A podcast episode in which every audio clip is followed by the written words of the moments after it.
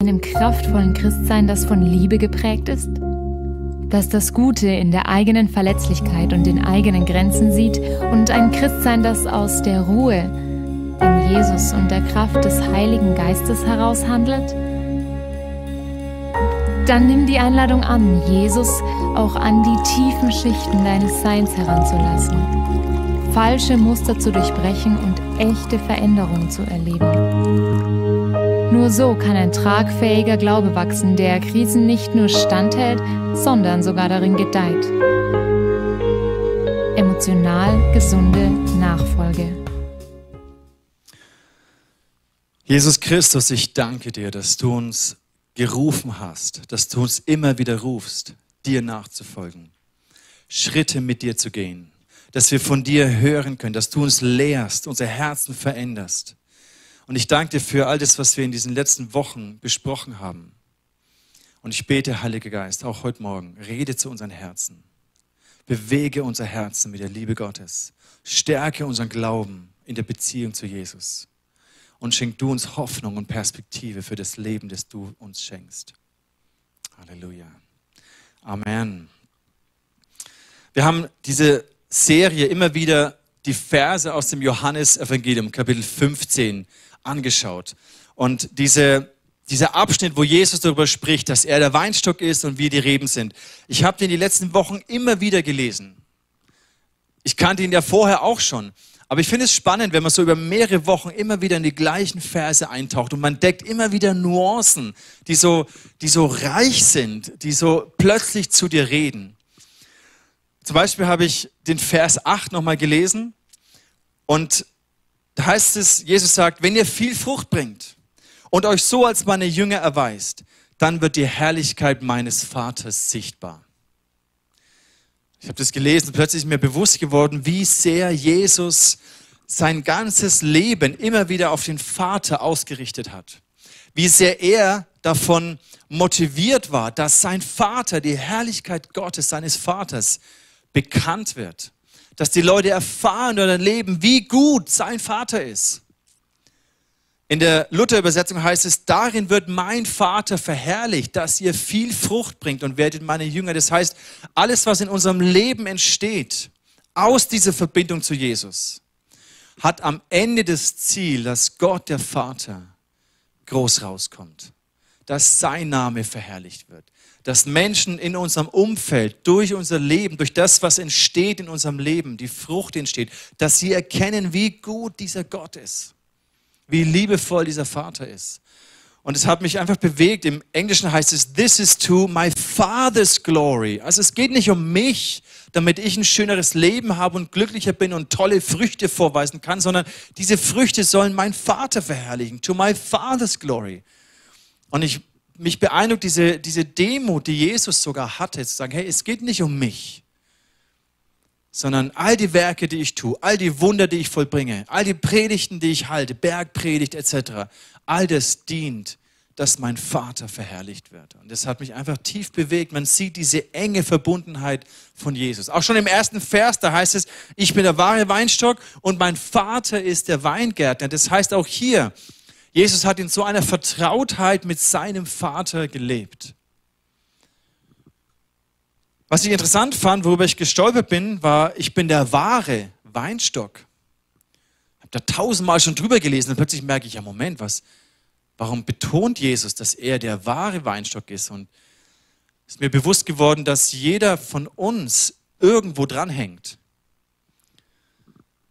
Und der Weinstock ist ja die Quelle der, der Kraft und des Lebens, das in die Rebe hineinfließt. Und jeder von uns hängt irgendwo dran. Jeder von uns hängt seine Identität, seinen Wert, seine Bestätigung, seine Energie und Kraft. Irgendwoher hängen wir uns dran. Und daraus beziehen wir unser Leben. Daraus entsteht und das formt unser Leben. Und dementsprechend ist die Frucht, die in unserem Leben hervorkommt. Jesus sagt, an den Früchten werdet ihr sie erkennen. Das heißt, es gibt auch andere Dinge, an die wir uns hängen können, unser Leben, unsere Identität, aus der wir Kraft und, und, und äh, Leidenschaft ziehen. Aber die Frage ist, ob das wirklich gesund ist, ob das wirklich echt ist, ob das nachhaltig ist. Jesus sagt, ich bin der wahre Weinstock. Und mein Vater ist der Weingärtner. Auch der Vers 2 ist ja immer wieder diese Aussage, dass Jesus sagt, alle Reben am Weinstock, die keine Frucht tragen, die keine Trauben tragen, die schneidet er ab. Ja, das ist dann schon so eine herausfordernde Frage, wo du denkst, ja krass, führt mich das jetzt irgendwie in, in Angst, in Verdammnis, in wenn ich nicht genug Werke produziere und nicht genug gut bin, schneidet Gott mich dann auch irgendwann ab? Und ich glaube, der Kontext hier ist auch so schön, dass Jesus sagt, es ist mein Vater. Er ist der Weingärtner. Das heißt, Jesus war verwurzelt in seiner Beziehung zum Vater, in seiner Sohnschaft. Und auch so dürfen wir verwurzelt sein in der Annahme und Liebe des Vaters. Und dann bringt uns dieser Vers, auch wenn man den vielleicht schwierig ist, den zu erklären und man kann ihn aber auch nicht wegstreichen, sondern Jesus sagt, ja, wenn keine Frucht aus deinem Leben entsteht, dann, dann irgendwie schneidet Gott ab. Keine Ahnung, was das dann genau bedeutet. Aber ich weiß, dass es mein Vater ist. Und meine Aufgabe ist es, nicht Frucht zu produzieren und mich anzustrengen und zu leisten, damit irgendwie Frucht entsteht, sondern meine Aufgabe ist es, darauf zu achten, dass ich verbunden bleibe mit Jesus. Dass ich nahe an seinem Herzen gehe. Dass ich seine Stimme, dass ich seiner Stimme Raum gebe. Dass ich der Beziehung zu ihm Raum gebe in meinem Leben. Dass ich in seinem Wort bin. Seine Gebote auf mein Herz nehme. Und die Frucht, die entsteht, die kommt automatisch ist nicht ein Ergebnis von Anstrengung und Leistung, sondern meine Aufgabe ist es, verbunden mit Jesus zu bleiben. Und was ich auch schön finde, Jesus sagt hier, die tragenden Reben, die beschneidet er sorgfältig, damit sie noch mehr Frucht bringen. Die Franzi hat bei uns vor einigen Jahren so einen Weinstock gepflanzt auf unserer Terrasse im Garten und immer am Herbst, irgendwann, weil die, die, die treiben Früchte und Blätter, jetzt halt sprießt alles. Und immer hat sich zurückgeschnitten und dann ist am Ende ist so wirklich so ein knochiger äh, Weinstock da gewachsen. Von außen schaut er dann im Herbst immer voll tot aus, ja, da geht gar nichts. Aber dann im Frühjahr, boom, plötzlich sprießt er wieder. Und jetzt gerade, der, der eskaliert total.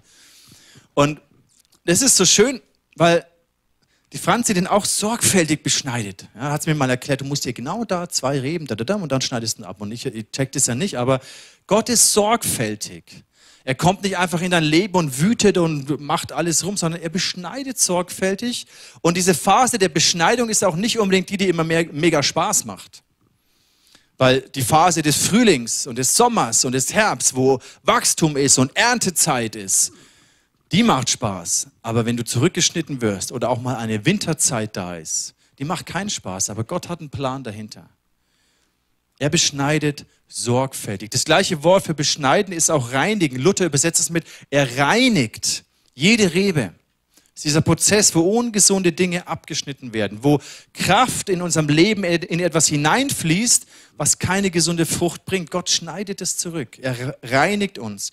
Und reinigen ist etwas, was wir eigentlich immer wieder brauchen, was zu unserem Leben dazugehört.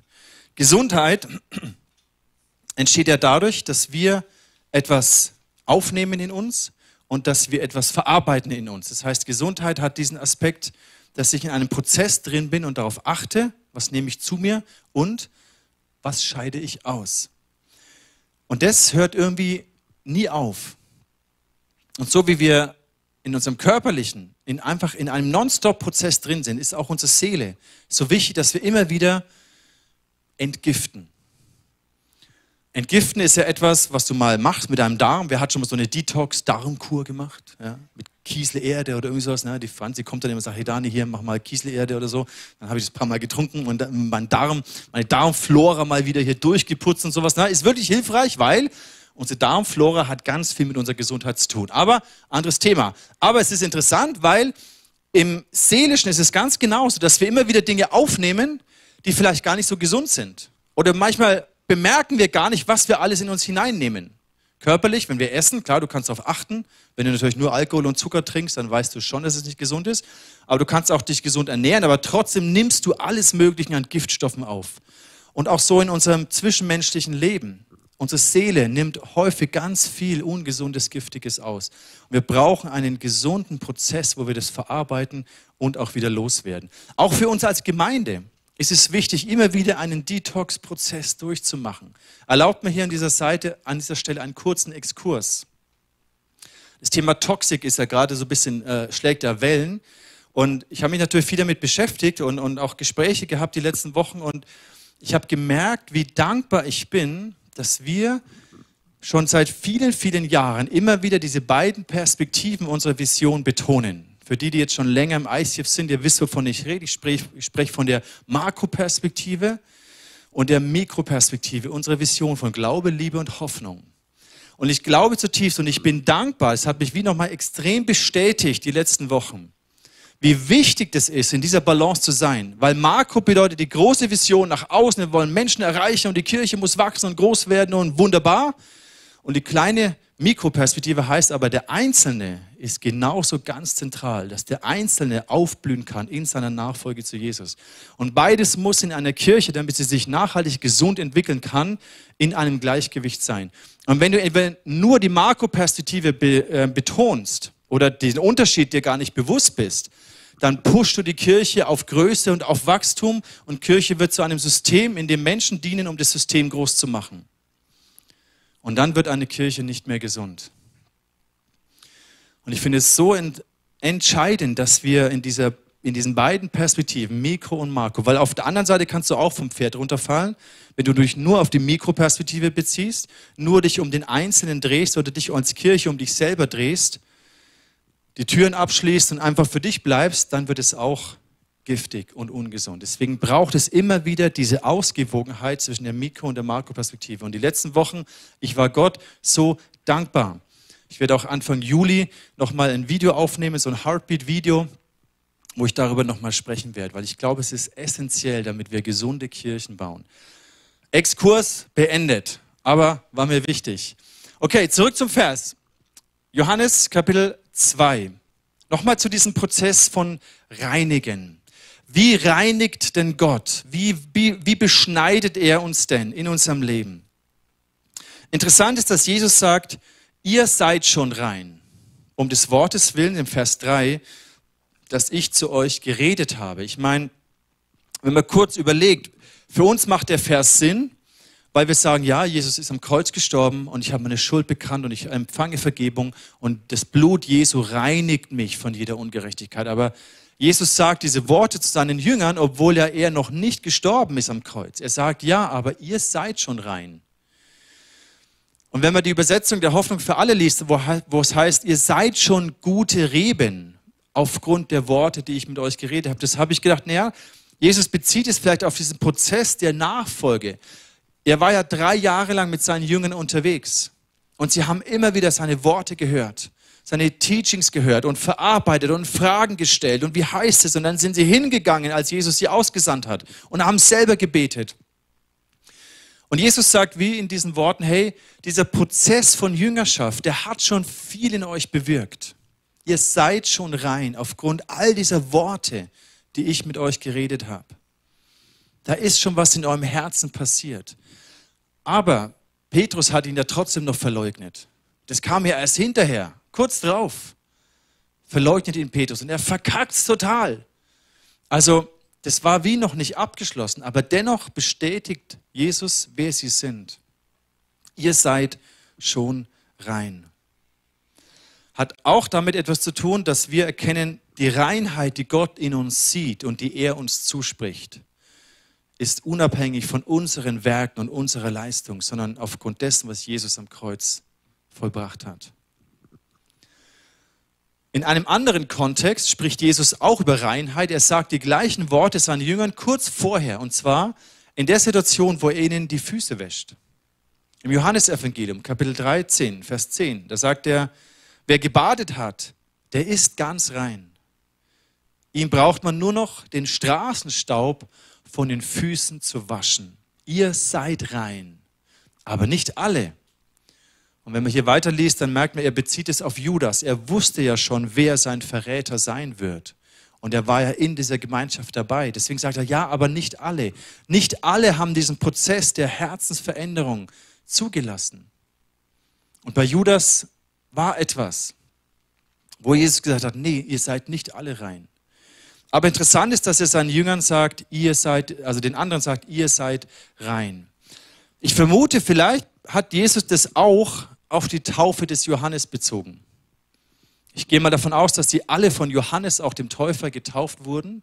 Und es war ja eine Taufe zur Buße, zur Umkehr, zum Abwaschen der Schuld. Und vielleicht nimmt auch Jesus darauf Bezug.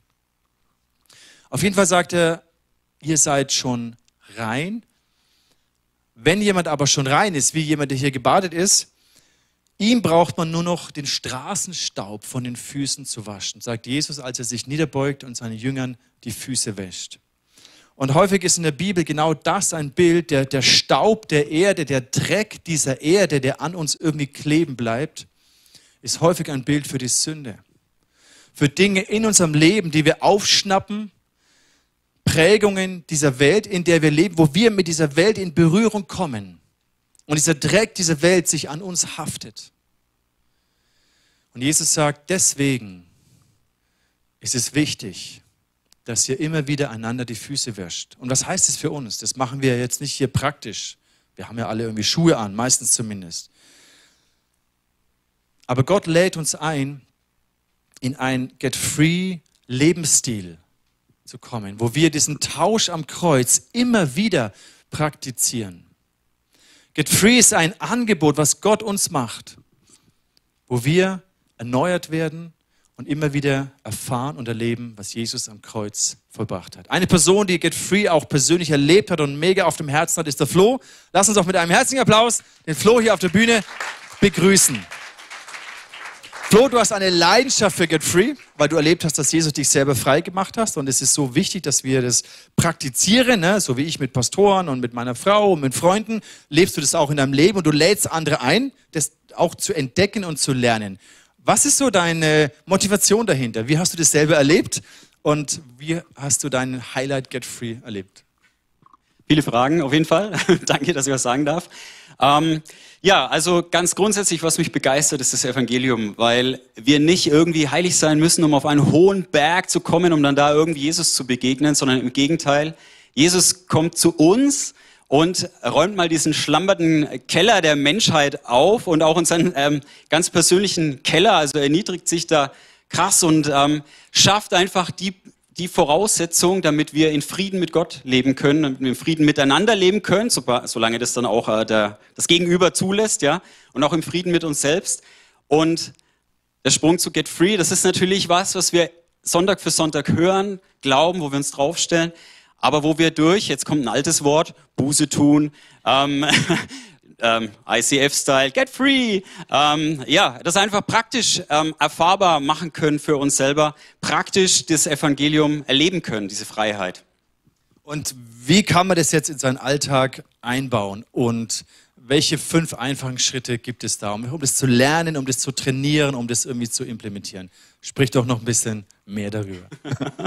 okay, also Frage 1, wie kann ich das denn einbauen? Ähm, Nochmal ganz allgemein, wir haben seit Ende April einen ähm, Get Free Kurs hier im ICF am Laufen. Es sind zehn Leute, also mit mir zusammen zehn Leute unterwegs. Ich lerne auch immer wieder neu dazu. Bin sehr dankbar für alle, die da den Weg mitgehen. Ähm, wir treffen uns alle ein, zwei Wochen und gehen das so ein Booklet durch. Ups, das schaut so aus. Ähm, ist aber jetzt für heute mal kein Muss, ja, dass ihr jetzt äh, hier gleich ähm, ins Study reingehen müsst, aber dieser Get Free Moment. Man lernt einfach dies, durch diesen Kurs, was das bedeutet, wie mache ich das, ähm, wie tue ich Buße, wie werde ich frei. Ähm, genau, also so, so der Kurs. Es sind tolle Bibelstellen, die man da reflektiert, tolle Fragen, um das Ganze im Dialog mit Gott auch zu vertiefen. Also äh, mega Empfehlung. Wir werden sicher irgendwann wieder einen neuen Kursdurchlauf starten. Ein Leitvers, der uns in dem Ganzen ähm, bewegt, auf den wir immer wieder zurückkommen, steht in Johannes. Also der Johannes, das ist ja echt so ein Herzens, ein herzensguter Jünger, ein Herzensjünger Jesu.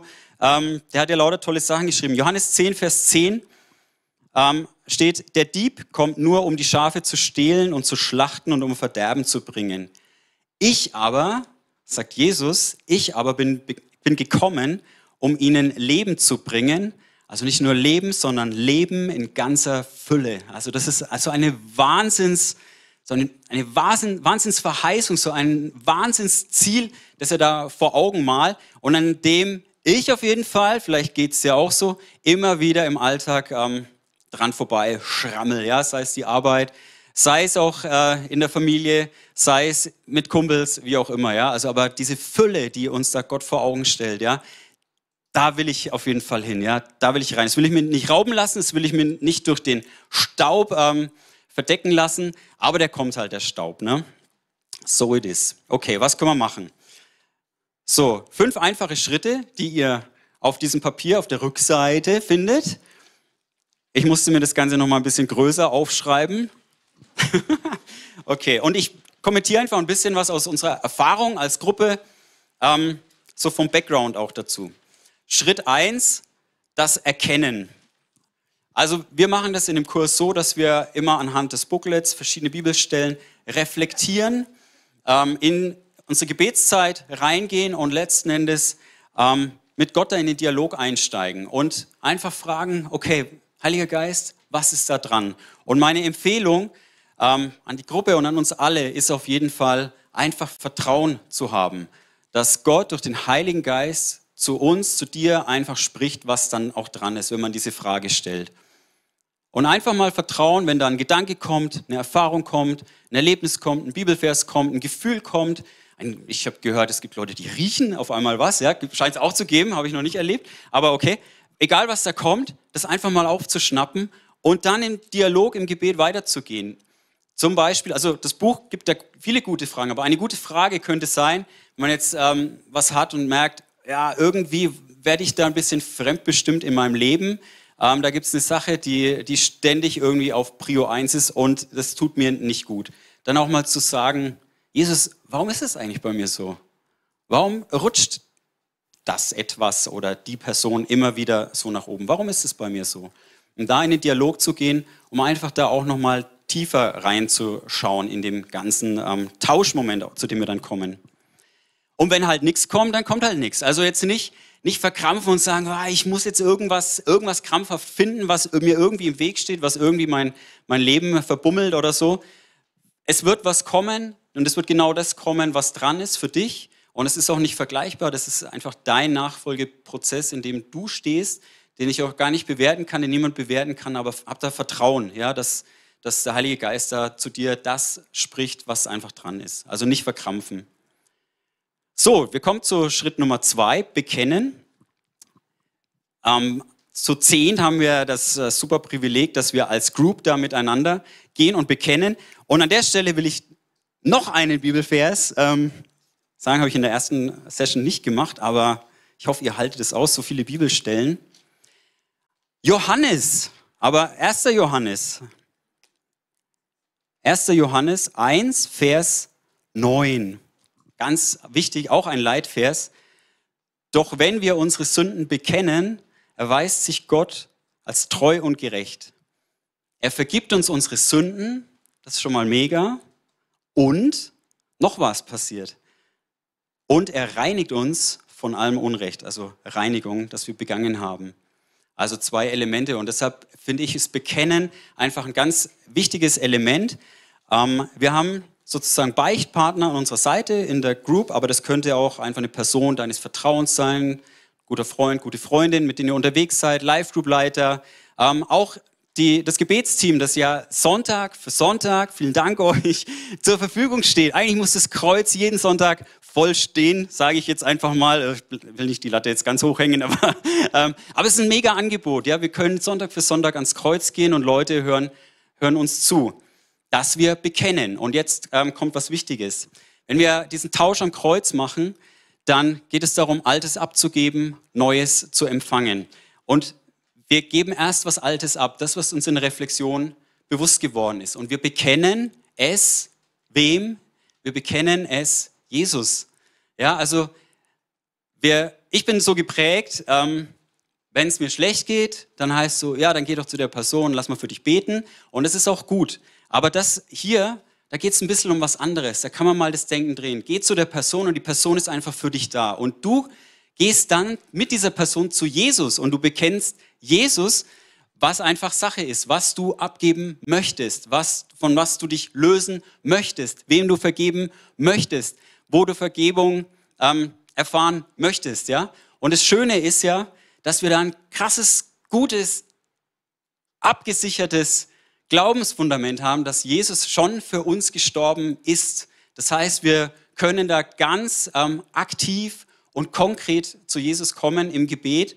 Und letzten Endes gar nicht so, ja, es wäre schön, wenn ich da irgendwie so ein bisschen besser drauf wäre oder so allgemein, ja, oder ich möchte gern, ich wünschte mir und so, weil Jesus hat es schon vollbracht. Das Fundament ist schon da. Und das heißt, wir können zum Kreuz kommen und sagen, cool, ich nehme das an und ich gebe Jesus, ich gebe dir ab das und das, ich gebe dir ab meine Menschenfurcht, ich gebe dir ab diese Gedanken, dass ich diese Gedankenmuster vielleicht, die einem auffallen, also das das kann durchaus passieren, dass man so, auch wenn man Jesus schon mal aufgenommen hat im Leben, dass man noch so Gedankenmuster hat. Ja, ich gebe das ab, dass ich das Gefühl habe, immer alles selber machen zu müssen oder keine Ahnung, ja, was auch immer dann ähm, bei dir vielleicht Sache ist. Abgeben, aktiv. Ich gebe ab, nicht, ja, wäre schön, sondern ich gebe ab, weil ich glaube an das Kreuz und dann da nicht stehen bleiben, sondern zu sagen, und ich, ich empfange auch, ja, und da mal hinzuhören, zu sagen, okay, Gott, was hast du da vielleicht Neues für mich? Und das ist auch wieder total unterschiedlich, was dann da kommen kann. Das kann sein, dass du dann wahrnimmst vielleicht sowas wie, hey, ich, ich gebe dir erstmal meine Ruhe in dem Ganzen. Komm einfach zur Ruhe. Und dann kannst du danken, Jesus, ich danke, dass du mir Ruhe gibst und ich empfange deine Ruhe. Oder, hey, ich will, dass du da reingehst und ich gebe dir Autorität. Du darfst Du darfst Nein sagen, zum Beispiel, ja. Das ist ja immer mal wieder Thema bei Menschen. Du darfst Nein sagen, du darfst dich abgrenzen, ja. Du darfst es machen. Ich gebe dir Autorität. Du darfst hier für dich sorgen. Du hast Autorität. Jesus, ich nehme das an. Du hast mir Autorität gegeben. Ich darf, ich nehme deine Selbstbeherrschung an für mein Leben, ja. Ich darf Grenzen setzen. Halleluja, wie auch immer. Genau. Ähm, ja, was macht jetzt der Beichtpartner überhaupt dann in der Zeit? Der, der ist dabei, hört aktiv mit, erinnert dann vielleicht mal dran und sagt, hey, Jesus hat schon gemacht. Sag's aktiv, ja. Nicht so, ich wünschte mir, ich hätte gern, sondern aktiv. Ich gebe ab. Ähm, und die Person hört gut mit. Und letzten Endes kann die Person euch dann nochmal das Ganze zusprechen. Kann ja sein, du hast wirklich irgendwie einen dicken, dicken Bock geschossen und streckst da echt eine Last mit dir rum, so eine Schuldlast, die dich richtig down drückt. Und wir haben hier im, in der Bibel, im Wort Gottes, so viel Zusagen, uns ist vergeben durch das Blut Jesu. Und die Person kann dir das einfach zusprechen. Dir ist vergeben. Und kann auch noch zuhören. Und hat vielleicht gehört, dass du dir da Ruhe ähm, geholt hast oder Ruhe wahrgenommen hast, die Gott dir da geben möchte. Und er sagt, und ich segne dich mit Gottes Frieden, mit seiner Ruhe, ähm, mit Ruhe an deinem Arbeitsplatz, ähm, mit Frieden in, dein, in der Beziehung zu deinem Kumpel, wie auch immer. Ähm, und kann dir das einfach nochmal zusprechen. Und das ist auch das, was wir in der Group erfahren. Das macht echt einen Unterschied. Ob du daheim in deiner Kammer betest, und das ist total gut und das ist total wichtig. Aber wenn du das so einen Moment hast und dir einfach nochmal hörst, dass jemand zu dir sagt, es ist dir vergeben. Und ich segne dich mit Gottes Ruhe. Das tut wahnsinnig gut. Und das macht auch einen mega Unterschied. Das macht auch einen mega Unterschied ähm, in dem Kontext, dass wenn ihr euch dem stellt, nicht nur redet und sagt, wo sind all meine Probleme und so weiter und so fort und lass mal für beten, sondern da auch wirklich was zu empfangen und wirklich im Gebet diesen Tausch am Kreuz zu machen. Und letzten Endes habt ihr dadurch dann schon ganz viele Inputs für euren Alltag, weil das ist dann der letzte Schritt, künftig anders handeln. Ähm, schön ist es, wenn ihr da zu zweit, zu dritt, als Gruppe, wie auch immer unterwegs seid, weil ihr euch da erinnern könnt. Ja, was ist daraus geworden aus deiner Beziehung zu dem Kumpel? Wie ist es mit deinen Prioritäten, ähm, die du setzt? Wie weit lässt du Ruhe in deinem Leben auch zu? Ähm, was auch immer halt dann die Themen sind, wo du dann ganz konkret anders handeln kannst, wo du wieder auf die Füße kommen kannst, weil Jesus ähm, stellt nicht in erster Linie unser Leben auf den Kopf. Und mein Leben ist oft genug auf den Kopf gestellt, sondern er stellt mich wieder auf meine Füße, ähm, dass ich im Alltag stehen kann ähm, und vorwärts gehen kann. So, zu guter Letzt noch ein schöner Vergleich, der mir diese Woche begegnet ist, den ich euch unbedingt noch weitergeben möchte. Es kann sein, ich bin im Schwimmbad und bin der absolute Checker, was Badeordnung und Baderegeln angeht. Und trotzdem kann es sein, dass ich nicht schwimmen kann. Und ähm, genauso kann es auch mit dem Thema sein und so kann es jeden Sonntag hier sein. Und ich möchte uns als Group und uns alle hier miteinander ermutigen, hey, es geht darum, schwimmen zu lernen und einfach mal machen und zu schwimmen und die Freiheit zu erleben und diese Freiheit des Evangeliums ganz praktisch ähm, zu erfahren in unserem Alltag. Großartig. Danke, Flo. Du hast eine riesen Leidenschaft dafür und das ist sehr, sehr wertvoll. Ich kann es nur bestätigen. Ich erinnere mich an viele Momente, aber dieser eine Moment, wo ich mit einem Pastor, der so mein Vertrauenspastor ist in Nürnberg, ein sehr guter Freund von mir gesprochen habe und habe ihm Dinge bekannt und er hat ihm das zugesprochen, Dani, dir ist vergeben. Und das war so, oh, eine Last, die runterfällt. Und das ist so wertvoll, das ist so wichtig, dass wir einander dienen. Jesus sagt ja auch, wir sollen einander die Füße waschen. So wie ich euch die Füße gewaschen habt, wie ich euch gedient habe, dient einander in genau diesem Prozess. Ihr braucht einander, sagt Jesus.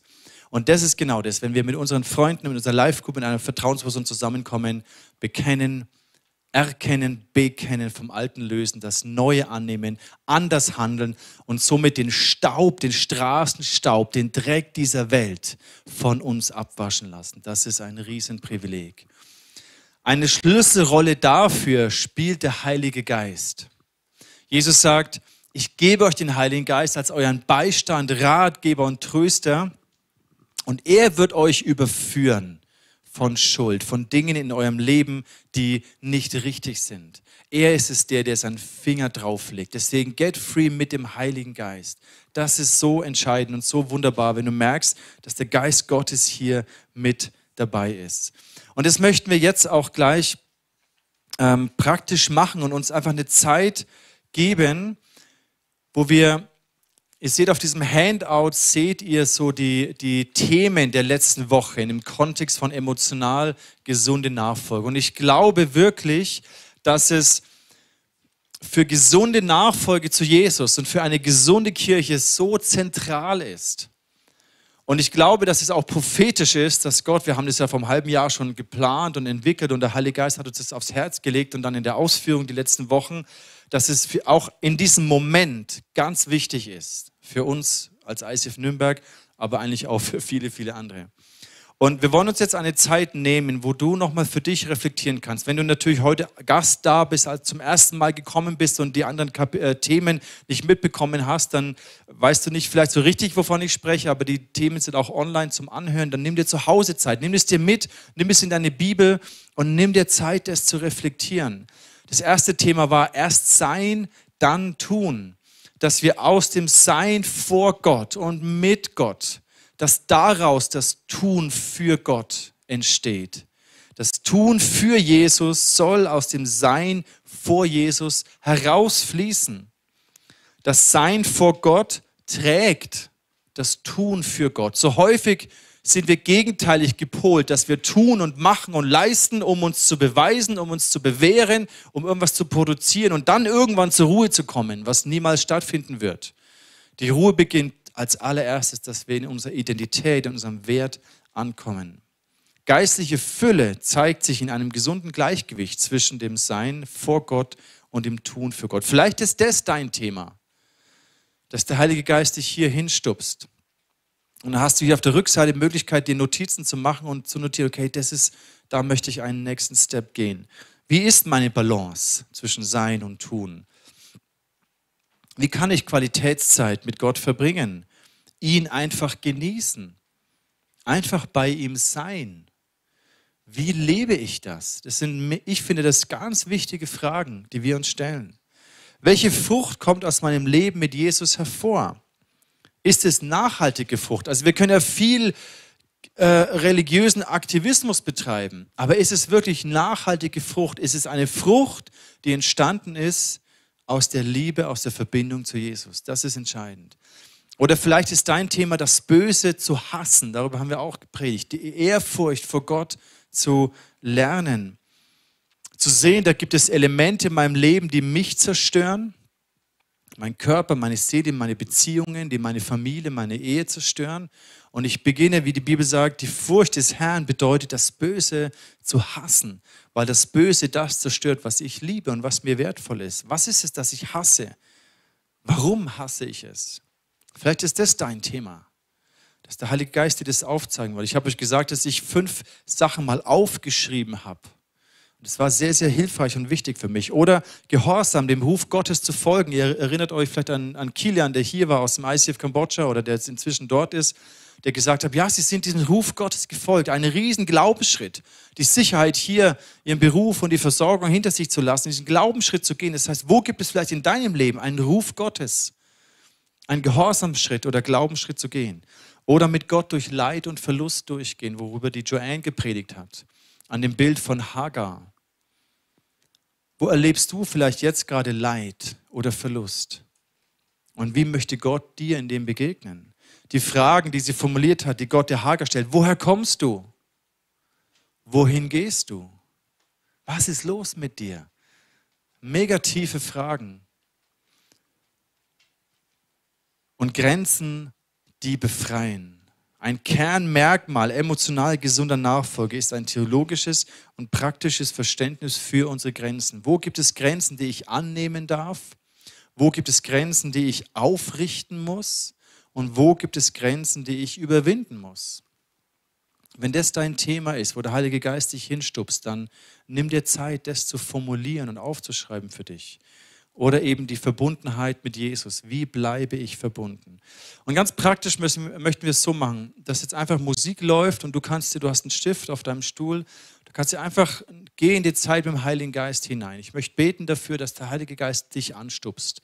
Und dass du merkst, wow, da gibt es etwas, was ich ändern möchte. Ich meine, das kann man ja hier in dieser Zeit, die wir jetzt haben, nicht umfassend ähm, behandeln, aber zumindest das festmachen. Du kannst es dann in der Zeit hinterher, wenn dann die Band vorkommt, dann wird sie einen Song spielen und dann hast du Zeit, zu deinem Kleingruppenleiter zu gehen, zu sagen, hey, der Heilige Geist hat mich darauf hingestupst. Das möchte ich festmachen. Ich möchte etwas bekennen, ich möchte es benennen oder Gott hat mir einen Schritt gezeigt, den ich gehen soll. Den möchte ich vor dir als einen Beichtpartner oder als einen Zeugen oder als einen Freund oder Leiter oder Vertrauensperson, möchte ich das festmachen.